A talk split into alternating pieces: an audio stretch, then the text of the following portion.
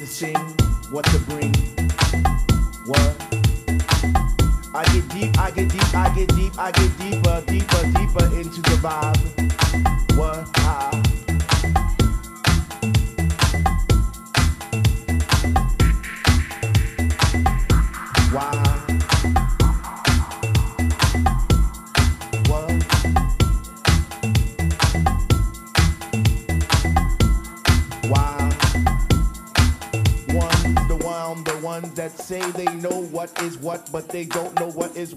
They just strut.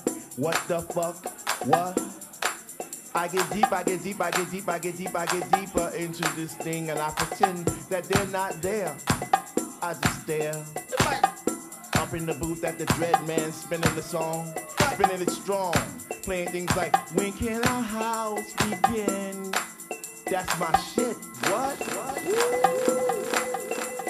I get deep, I get deep, I get deep, I get deeper when people start to disappear. It's about six o'clock. I'm feeling hot. Take off my sweater and my pants, and I start to dance, and all the sweat just goes down my face. And I pretend that there's nobody there but me in this place. I get deep, yo, I get deep. What? Deep, I get deep, I get deep, I get deep when he takes all the bass out the song and all you hear is cries. And it's like,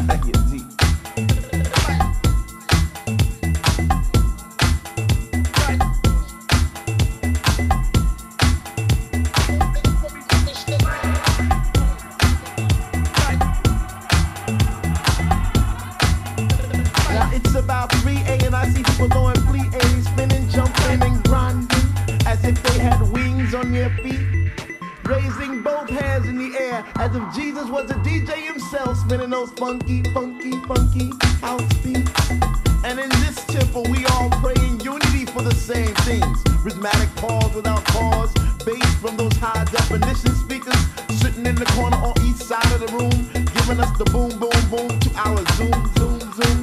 The smell of an L hit while walking by when the music gets me high, sanctified like an old lady in church. We get happy, we stop our feet, we clap our hands, we shout, we cry, we dance, and we say, "Sweet Lord, speak to me." Speak to me, speak to me, speak to me.